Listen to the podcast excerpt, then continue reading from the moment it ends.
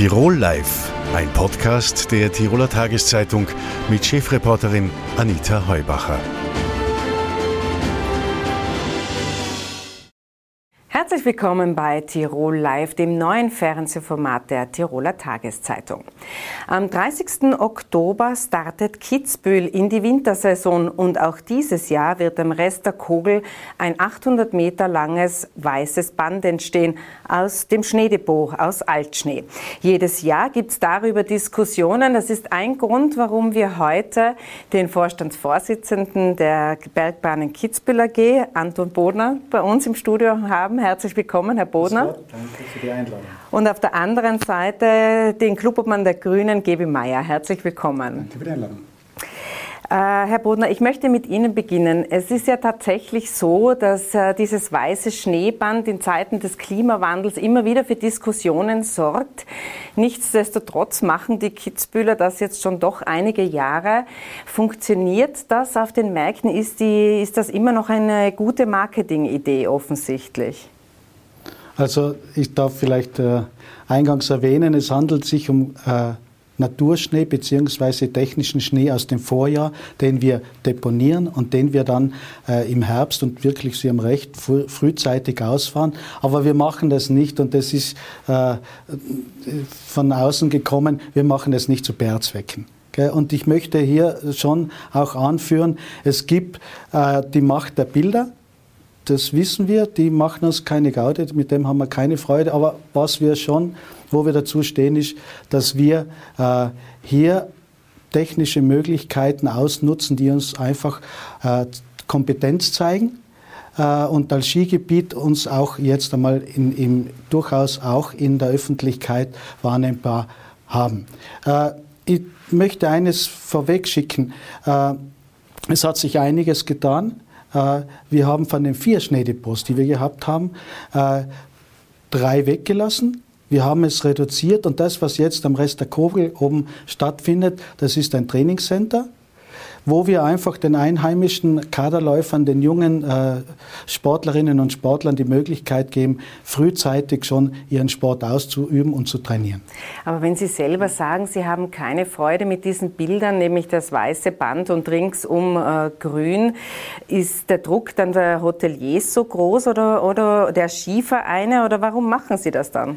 Also grundsätzlich äh, beobachten wir ja doch auch über viele Jahre schon, wie sich der, das Klima entwickelt, wie der Schnee äh, in diesen Höhen sich äh, niederlegt, wie er, wie er auch jetzt liegen bleibt. Wir haben das alles untersucht und wir sind gegenüber den letzten Jahren schon äh, zweieinhalb Wochen nach hinten gegangen. Normalerweise hätten wir annehmen können, dass es eine Schneedecke gibt und das Problem wäre eigentlich keines mehr gewesen. Der Umstand ist ja der gleiche wir tragen den Schnee auf und wenn es Schnee hat, dann ist es kein weißes Band, aus. sondern es schaut das alles gut aus. Und ökologisch ist das, äh, macht es keinen Unterschied. Wir können dann gerne noch drüber reden. Lass mal vielleicht einmal den Gebi ja. Meier äh, zu Wort kommen. Äh, die Grünen äh, sind eigentlich auch jedes Jahr auf den Plan getreten und haben eben darauf hingewiesen, dass es eben nicht ökologisch sinnvoll ist und dass das Bild, das man da hinausschickt in die Welt, das Verkehrte ist. Äh, hat man sich hinter den Kulissen nie mit den Kitzbühlern zusammenreden können, dass man es eben irgendwie nach hinten verschiebt oder das anders macht? Also wir haben das versucht, die Kitzbüheler Bergbahnen haben ja auch versucht, Gespräche zu führen und ich habe immer gesagt, ich führe Gespräche dann, wenn dieser Unfug aufhört. Vorher mache ich das wirklich nicht. Äh, der Unfug ist ja wirklich zu glauben, dass in Kitzbühel im Oktober Schnee liegen würde. Und das ist halt nicht so. Das war früher schon nicht so und das ist heute auch nicht so.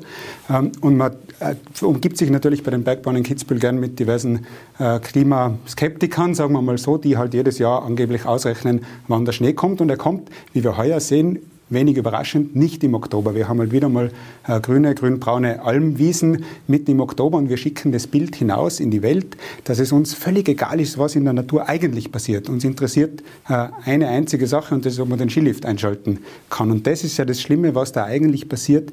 Die Ignoranz von jeglichem natürlichen Ablauf, die Ignoranz von, von Umwelt, von Natur, von natürlichen jahreszeitlichen Abläufen. Also in meiner Jugend oder in meiner Kindheit hat es die Saisonkarte zu Weihnachten gegeben. Man ist zu Weihnachten Skifahren gegangen und hat sich nicht eingebildet, dass auf den Grausbergen im Oktober Schnee liegt. Aber Sie hängen sich eben sehr an diesem weißen Band auf. Wenn die Kitzbühler sozusagen das anders machen würden, hätten Sie kein Problem mit einem Skilauf in, in Kitzbühel, so wie er dort betrieben wird? Also man muss natürlich, wie bei allen Skigebieten, schon ein paar Dinge diskutieren. Auch das ist der enorme Ausbau äh, an künstlicher Beschneiung, den es in den letzten Jahren gegeben hat, auch im Skigebiet äh, Kitzbühel, wenn man denkt an die, an die Beschneiung vom Horn, die ja früher ein, ein Naturschneeberg war und wo man jetzt alles künstlich äh, beschneit. Wir haben eine Explosion an künstlicher Beschneiung äh, in den letzten Jahren erlebt mit dem entsprechenden Energieeinsatz, auch den es dazu gibt. Und man glaubt sozusagen, wenn man es im Vorjahr produziert hätte, dann sei das heuer um irgendetwas besser. Und das zeigt schon ein bisschen, wie entfremdet man eigentlich äh, von der Energienutzung auch ist.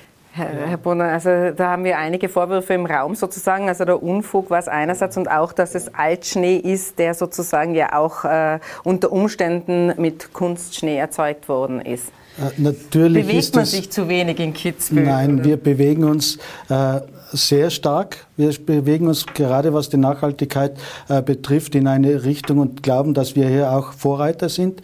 Äh, der Herr Mayer hat es schon gesagt, wir haben das Gespräch gesucht mit ihm. Er hat gesagt, er kommt überhaupt nicht in Frage, bevor dieser, das Schneedepot nicht weg ist. Und da muss man jetzt, da muss ich jetzt das nochmal erklären. Wir schieben Schnee, der vorhanden ist, der vorhanden ist, schieben auf den Haufen. Wir haben dort oben Voraussetzungen, die dermaßen ideal sind, von, von der Hanglage, von der Höhenlage, vom Zutritt, von allen. Also wir, wir können das ausführlich noch diskutieren, aber wir haben da nicht ein Futzel Schnee, äh, künstlich erzeugt für diese Skipiste, die wir da ausfahren, die nicht 800, sondern nur 600 irgendwas Meter äh, groß ist und einer Fläche von in etwa fünf bis sechs Fußballfeldern entspricht. Also wir, wenn man jetzt sagt, wir, wir äh, schneiden da die ganzen Alpen zusammen, dann wäre es wie wenn ich, wenn ich heute halt, was ist, eine Kletterwand mache, dann, dann betoniere ich auch nicht die Alpen äh, nieder.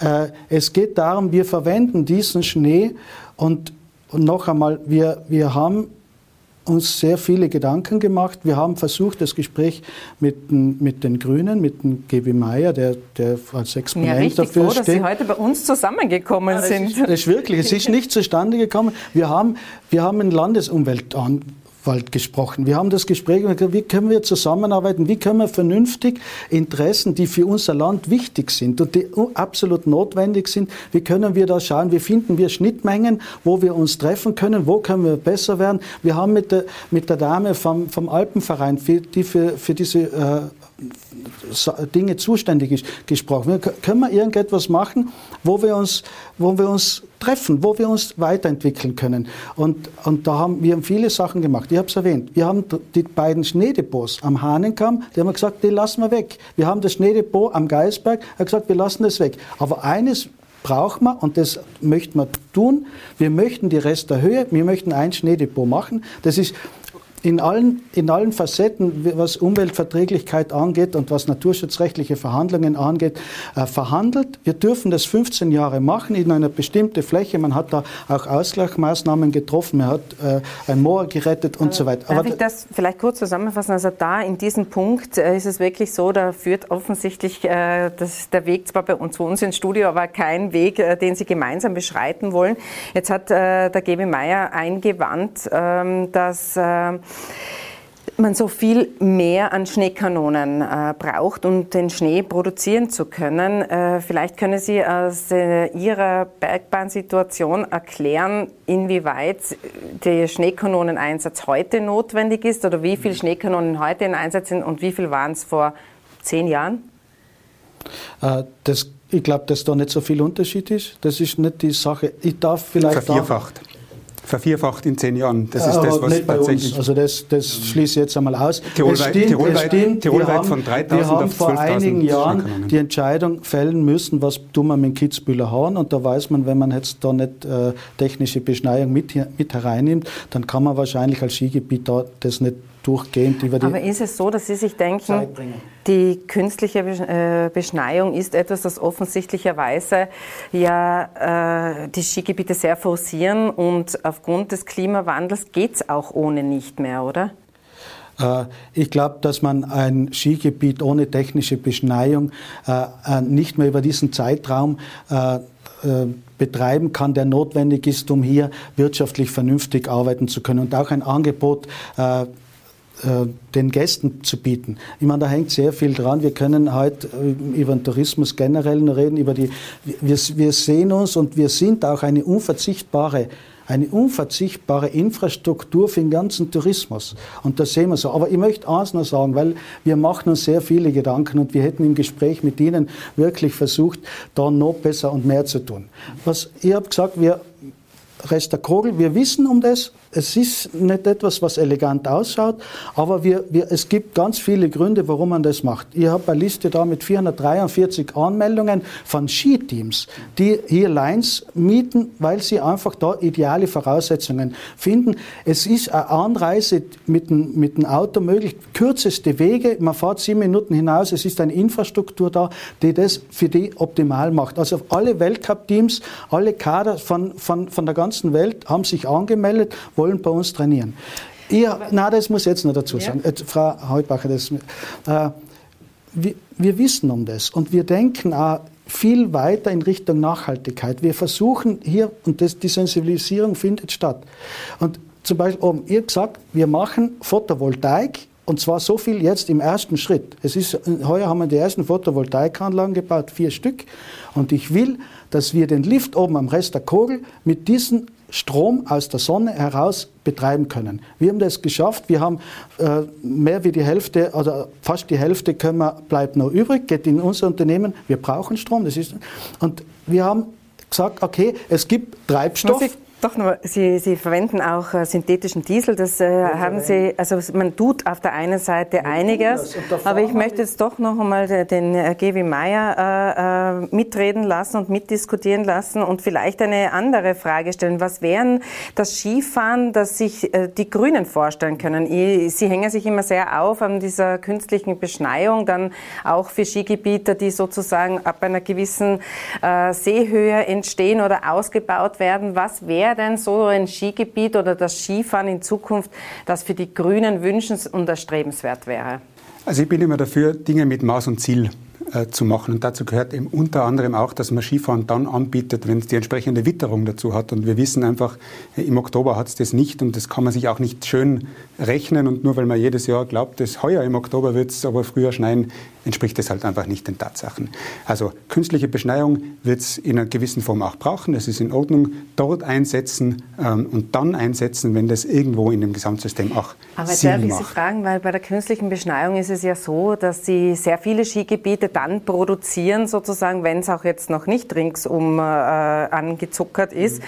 sondern die produzieren dann schon auf Vorrat sozusagen. Das, ist das Ihrer Meinung nach dann ähm, äh, nicht, äh, nicht äh, wünschenswert? Ja, sinnvollerweise wird man den Schnee natürlich dann produzieren, wenn es die entsprechenden kalten Temperaturen und die trockene Witterung auch hat, dass man die beste Energieausbeute hat. Das ist, glaube ich, nicht das, äh, das, ist nicht das große Thema. Die Frage ist immer, wann man sie ausbringt.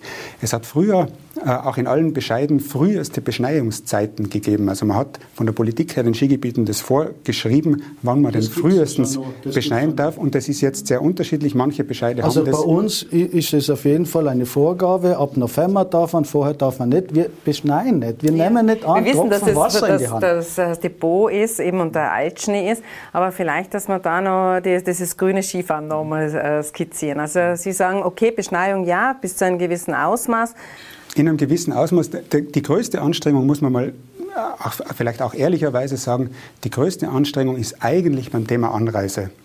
80 Prozent des CO2s im Urlaub werden in der Anreise produziert. Skigebiet Kitzbühel wundert mich bis heute beispielsweise, warum eigentlich noch nicht auf allen Parkplätzen äh, eine entsprechende Gebühr eingehoben wird, außer in Kitzbühel selber. Also man müsste schon einmal das Autofahren auch unattraktiv machen. Ich habe mir heute noch einmal in Vorbereitung auf die Sendung angeschaut. Es gibt ja diverse Angebote, Railjet zum Schnee, Nightjet zum Schnee, und die sind dermaßen kompliziert und unpraktisch gestaltet. Also wenn Sie einmal, schauen Sie sich das einmal an, ja, wenn Sie einen Urlaub so buchen, dass Sie irgendwo ein Buchungsformular ausfüllen und drei Tage später ein Angebot kriegen mit verschiedenen äh, Hotels, dann werden Sie das nicht nutzen. Also man kriegt fast den Eindruck, man will bewusst die Leute, also formell muss man das haben, weil Greenwashing ja, ist heutzutage in, sondern man gestaltet es so, dass es für die Gäste eben nicht nutzbar ist. Und das ist schade, weil eigentlich müssen wir vor allem bei der Anreise ganz viel tun und dann wird es auch natürlich auch in den Skigebieten selber und bei den Hotels auch noch viel zu tun geben. Das große Thema ist eigentlich, wie kriegen wir den Verkehr weg? Jetzt haben Ganz wir das genau. Verkehrs... Moment, ich, ich stelle gerade eine Frage und zwar äh, eben bezogen auf den Verkehr. Da sind ja die Kitzbühler nicht die einzigen. Da ist er sehr prominent immer genannt das Zillertal. Jetzt haben Sie ja in Ihrer Pressekonferenz in, in München, der Allianz Arena, schon gesagt, man tut da einiges. Man will auch sozusagen die Anreise erleichtern. Und äh, jetzt ist der Vorwurf im Raum so quasi, naja, das macht man so halbherzig. Na, wir machen es überhaupt nicht halbherzig. Mit ganzem Herzen machen wir das. Mit tiefster Überzeugung. Außerdem und, und wir haben hier Partner gesucht mit der ÖBB. Man kann mit Nightjet, Sie haben das sagen, von Amsterdam, von München, von, also von München sowieso, aber von Berlin, von Hamburg. Es gibt viele Städte. Wir haben diese Kooperation gesucht, die kostet Geld. Wir haben eines der umfangreichsten und, und, und wahrscheinlich einzigartiges äh, Skibussysteme im ganzen Alpenraum, das uns sehr viel Geld kostet, um eben diese Mobilität äh, möglichst gering zu halten, was den, den, die Umweltverträglichkeit oder den, den, die Belastung angeht. Das, da sind wir wirklich im Vorreiter und wir machen uns Gedanken und wir, wir wissen doch alle selber, also der Skitag beginnt für uns, für uns als Kitschi nicht, wenn er beim Drehkreuz oder oben beim, bei der Piste draußen ist, sondern in der Früh. Wenn der zwei Stunden im Stau steht, das, das narrisch. Wir bemühen uns, dass er fünf Minuten beim Drehkreuz maximal oder noch weniger steht und dann steht er in Kiefersfelden oder irgendwo zwei Stunden im Stau. Und wir wollen das nicht. Wir haben Kooperationen mit dem Geldhauser einem Busunternehmen, einer der größten Busunternehmen mit dem Kitschi Express. Der fährt täglich daher, der bringt die Leute. Wie gut wird denn das angenommen bis dato? Na gut. Gut, ich meine, es ist immer noch ausbaufähig, das muss man schauen, was man da tun kann. Aber äh, das ist auch eine Frage, sicher eine Frage, der äh, der, wie die Nachfrage ist. Aber da hat jeder nur ein Interesse. Wie, wie läuft beispielsweise, also wenn man gemeinsames Interesse hat, ist ja eine gute Sache. Aber wie läuft beispielsweise Nightjet äh, zum Schnee? Wie, wie, wie wird das wirklich angenommen? Na, wir, also ich muss dazu sagen, ich bin seit letztem Jahr, also haben wir diese Kooperation auch mit Nightjet. Letztes Jahr wissen wir, was, was da war. Und heuer müssen wir schauen, was passiert. Aber tatsächlich haben wir diese aktiv, die diese Zusammenarbeit gesucht, auch mit anderen Partnern, mit, mit dem Streifzug. Man kann von, von Wörgl bis nach St. Johann gratis zu unserem Skigebiet zufahren, wenn man, also wir unternehmen sehr viele äh, Anstrengungen, um das wirklich gut zu machen, aus tiefster Überzeugung, dass das für uns gut ist und auch für Kunden. Aber darf ich Sie da fragen, äh, die Kunden sollen äh, sozusagen die Anreise äh, gut hinter sich bringen. Das, das, ist ja auch im Interesse logischerweise der Bergbahn. Aber inwieweit ist es dann im Interesse der Bergbahnen, dass man den Tagestouristen herholt? Ist das etwas, wo man sich überlegt, eigentlich will man lieber den Tagestourismus zurückdrängen, der natürlich sehr viel Verkehr äh, bringt und sich auf äh, die konzentrieren, die auch im Ort übernachten? Ist das eine Überlegung? Nein, das, ist, das muss ich sagen, da gibt es keine Überlegungen. Ich, wir haben unsere Kundensegmente strukturiert. Wir haben eigentlich drei große Bereiche. Das sind die Saisonkartenbesitzer, dann sind es die Tagesgäste und dann sind es die Aufenthaltsgäste, äh, die, die den größten Teil ausmachen und die anderen halten, also wir haben relativ viele Saisonkartenbesitzer, aber der, der, Tagesgast ist für uns sehr wichtig und vor allem auch aus dem südbayerischen Raum heraus. Das ist, ja, haben wir ins letzte Jahr gesehen und natürlich aus dem, aus, dem, aus dem Umfeld. Aber da zu sagen, wir wollen keinen Tagesgast, also das wäre wirklich zu viel verlangt, das könnte man jetzt wirklich, aber wir möchten Angebote schaffen, die, das, die für den Kunden attraktiv sind und die natürlich auch diese Nachhaltigkeit, die, die bei uns einen ganz einen großen Stellenwert hat. Aber es ist immer Push and Pull, oder? Wie wäre es beispielsweise, wenn man auf dem Parkplätzen für Tagesgäste eine Parkgebühr einführt? Äh, ja, ich meine, es, äh, es gibt Überlegungen. Also wir haben eigentlich zwei zentrale Parkplätze. Einmal die Hahnenkamm, äh, den Parkplatz oder die Station Hahnenkamm als großen Zubringer, Zubringer und dann die Fleckhallenbahn, die wir neu gemacht haben. Und da sind bestimmte bauliche Maßnahmen notwendig und da wird man die abwarten und ich kann sagen, die Tiefgarage die wird, muss erneuert werden. Und da werden wir dann schauen und sicher dann auch hier äh, eine Parkgebühr einheben. Ja, aber das sind eigentlich so Sachen, wo man, wo, man, wo man schaut. Ich meine, die Preise sind natürlich auch entsprechend und da muss man halt schauen, wie man die Waage findet. Aber es ist sicher so, dass wir da auch ein, ein, äh, eine einen Tarif äh, verlangen und, und das einführen werden. Aber äh, wie gesagt, es ist äh, auch sehr schwierig, äh, trotz allem, dass wir, dass wir so ein Skibus System haben mit, mit wirklich im Minutentakt werden da die, die, die, ja. die Bahnen, die Zubringerbahnen angefahren, dass es, dass es einfach viele Leute gibt, die sehen das einfach nur bequemer, wenn sie mit, mit mit dem eigenen PKW anreisen. Das ist aber ich möchte so. noch zum Ende der Diskussion an den äh, Clubobmann der Grünen, den Gebi Meier, eine Frage stellen. Sie sitzen ja seit 2013 in der Tiroler Landesregierung und dennoch, wenn man so schaut, die Ausbaupläne äh, der Seilbahnen, die werden nicht weniger. Man könnte jetzt sagen, okay, vielleicht hat das große, große Minus äh, im Covid-Winter eine Delle verursacht, aber wir haben einfach sehr viele Großprojekte, die dann auch in der Pipeline Pipeline sind. Ist der Einfluss der Grünen zu gering? Hat man sich zu wenig durchgesetzt? Sie haben ja angekündigt, einen sehr harten äh, Kampf für und ein Umweltfighter, solche haben Sie sich positioniert. Hat man sich bis dato zu wenig durchgesetzt? Also ich möchte in den letzten Jahren nur erinnern, bei einigen Projekten war, glaube ich, relativ viel Aufschrei, dass sie nicht gekommen sind. Ich sage nur Feldringer Böden, Hochölz-Kütei beispielsweise, Ötztal-Bitztal beispielsweise, ähm, Kappel St. Anton äh, beispielsweise. Also man darf nicht vergessen, auch was alles nicht gebaut worden ist, wo man ursprünglich die Idee gehabt hätte, man könnte das, man könnte das alles umsetzen. Ähm, das ist klar. Ich bin sehr wohl der Meinung, es wird auch in gewissen Bereichen neue Schutzgebiete noch brauchen, aus raumordnerischer, raumordnerischer Sicht, wo man sagt, ähm, es braucht eine gewisse Eindämmung mancher Entwicklungen. Äh, es gibt ja Ruhegebiete, die uns dabei sehr viel geholfen haben. Ich sage nur Kalkkögel äh, beispielsweise. Also ich glaube, die Liste von Projekten, die im Sinne der Natur nicht verwirklicht wurden, sind, ist mindestens so lang wie die Liste derer, die verwirklicht wurden. Braucht es einen Ausbaustopp, einen generellen? Es braucht Qualität vor Quantität. Ich glaube, dass es schon in Skigebieten durchaus auch sinnvolle Investitionen gibt, wo man veraltete Anlagen durch neue ersetzen kann. Es gibt Themen, wo man viel investieren sollte, Photovoltaik in Skigebieten äh, beispielsweise. Die großen neuen Flächen in Anspruchnahmen, ich glaube, diese Zeit ist eigentlich wirklich vorbei. Der Skifahrermarkt in Europa wird nicht größer. Es gibt dann Verdrängungs- und Kannibalisierungswettbewerb und man kann natürlich ein Skigebiet auf Kosten vom anderen kann sich profilieren. In Summe wird der Kuchen aber nicht größer. Vielen Dank, Gevi Meyer und Anton Bohner, für den Besuch im Studio. Wir bieten gerne noch an, dass sich die Herren weiter unterhalten können. Ihnen vielen Dank für Ihr Interesse und fürs Zusehen. Tirol Live können Sie jederzeit auf tt.com nachsehen und auch via Podcast hören. Unser nächster Gast liegt bei vielen Tirolerinnen und Tirolern am Nachkastel in Buchform.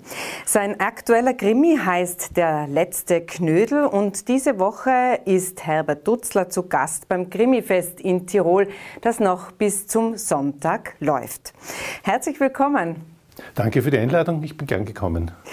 Sie haben eine ganz besondere Verbindung zu Tirol, ähm, obwohl Ihre Krimis ja in Altaussee spielen. Äh, was zieht Sie außer dem Krimi-Fest nach Tirol? Naja, meine beiden Kinder haben lange in Innsbruck gewohnt. Einer wohnt immer noch hier und bleibt wahrscheinlich auch hier. Mein einziger Enkel ist in Innsbruck geboren und mein Verlag schließlich unendlich ist auch in Innsbruck, also bedingt häufige Anwesenheit und natürlich auch einen starken Bezug zur Nordkette zum Beispiel, die man da hinter uns sieht. Also Ihre Bücher sind im Heimon äh, Verlag erschienen. Es ist schon der neunte Krimi, den Sie jetzt auflegen, vielfach hunderttausendfach äh, verkauft und jetzt auch verfilmt, läuft zurzeit genau. bei Servus TV. Gestern am Nationalfeiertag ist äh, die erste Serie sozusagen ausgestrahlt worden und am Sonntag gibt es den zweiten Teil. Genau. Können Sie jetzt mittlerweile vom Drehbuch, also vom Krimi-Drehbuch haben Sie ja nicht geschrieben, aber vom, äh, vom äh, Krimi-Schreiben leben? Kann man vom, ähm, vom Krimi-Schreiben äh, leben? Das könnte ich. Ähm, allerdings äh, bin ich nur mal ein Jahr vor der Pensionierung. Ich bin schon alt genug dazu.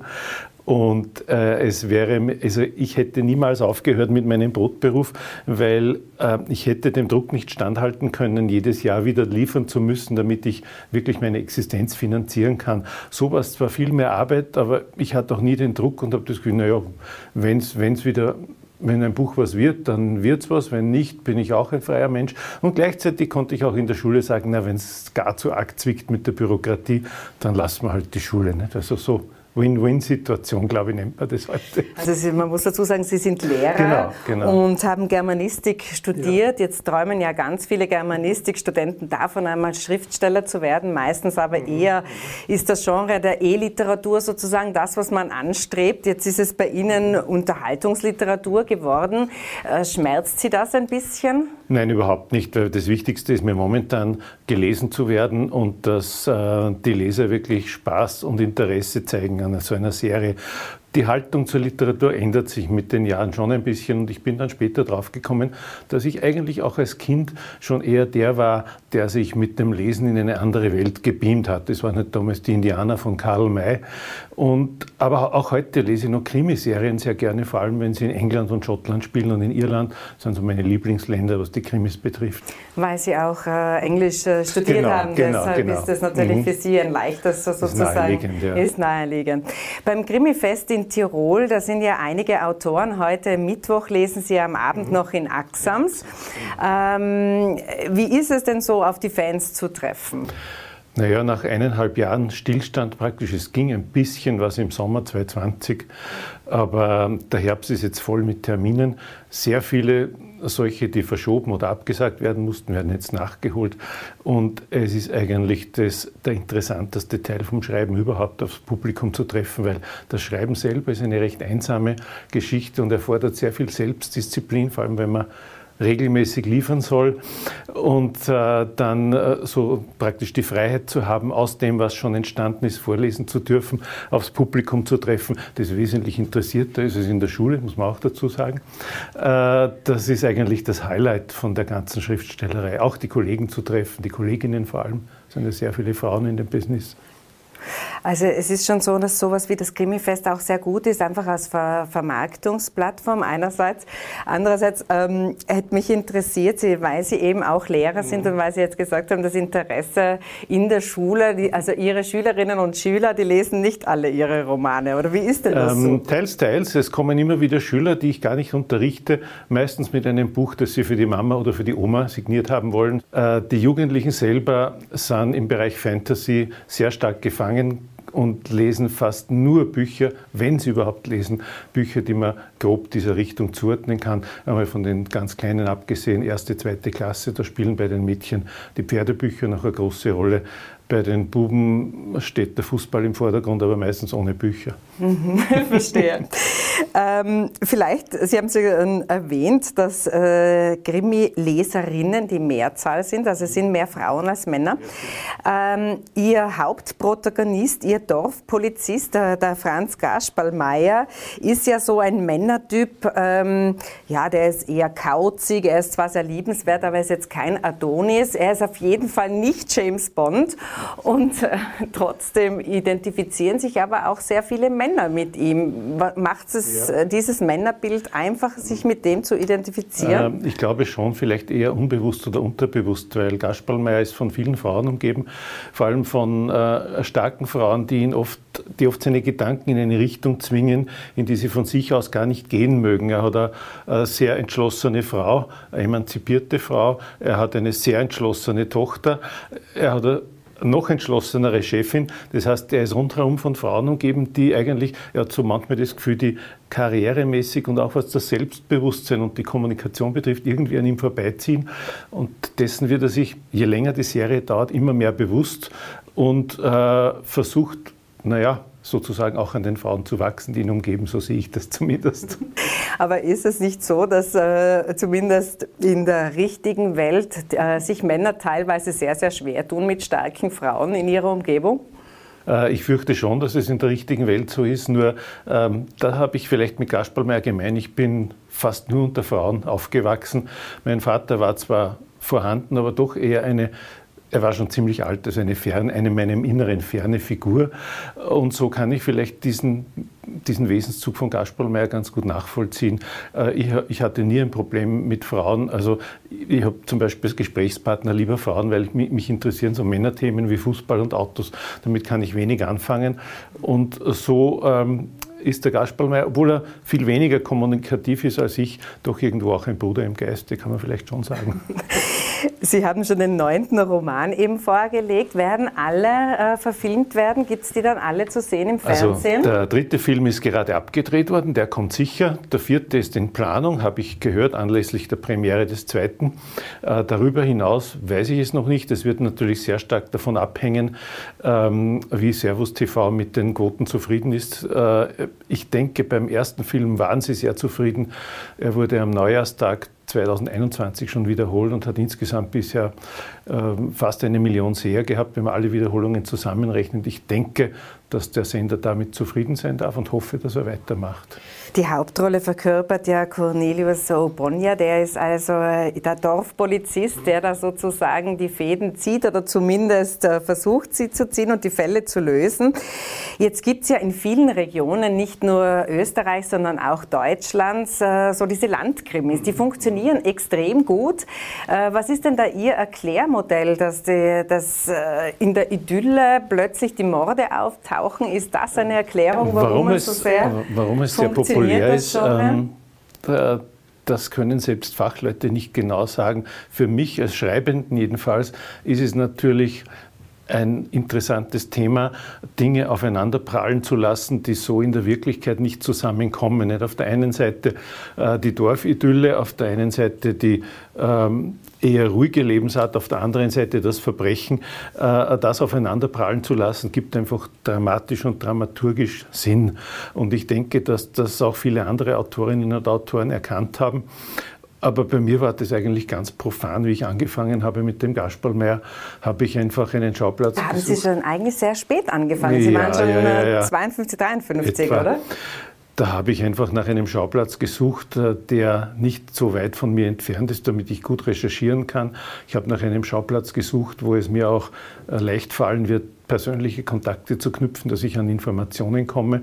Und ich habe auch nach einem Schauplatz gesucht, äh, den Leute interessant finden. Also das war mir schon auch wichtig, weil ich habe mir dann gedacht, du investierst sehr, sehr viel Zeit in etwas, von dem du niemals weißt, ob irgendetwas dabei herauskommt. Und da haben wir uns natürlich, meine Frau und ich, schon überlegt, es wäre doch günstig, einen Schauplatz zu suchen, wo sich Leute gerne aufhalten, dann würden sie es vielleicht auch gerne kaufen. Das ist alt aus See geworden genau, sozusagen. Genau. Sie leben ja in Oberösterreich. Ähm, ich hätte noch eine Frage. Sie haben schon erwähnt, bei Ihnen am Nachtkastel liegt sozusagen auch der Krimi, mhm. vorzugsweise in englischer Sprache. Aber wie geht es Ihnen denn dabei, wenn Sie Mord und Totschlag in der richtigen Welt lesen, sprich in der Zeitung? Manchmal habe ich da schon einen gewissen Gewissenskonflikt, weil eigentlich ist ja das Töten und das Morden nichts Lustiges und nichts Amüsantes und nichts Unterhaltendes. Aber es geht halt Gott sei Dank mehr darum, äh, die Gerechtigkeit wiederherzustellen, herauszufinden, was ist denn eigentlich die Geschichte dahinter gewesen, dass es so weit gekommen ist und wie kann sozusagen der, der Gerechtigkeit ihr Lauf gegeben werden. Darum geht es eher.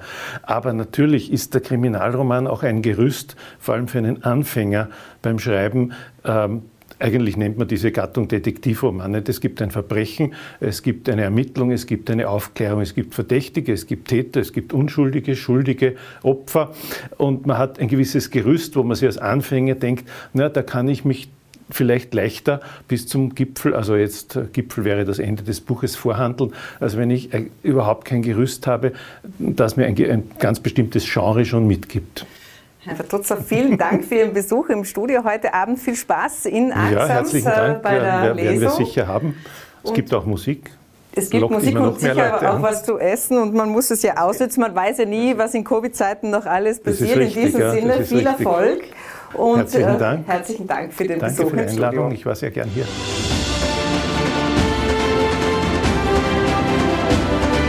Tirol Live, ein Podcast der Tiroler Tageszeitung. Das Video dazu sehen Sie auf tt.com.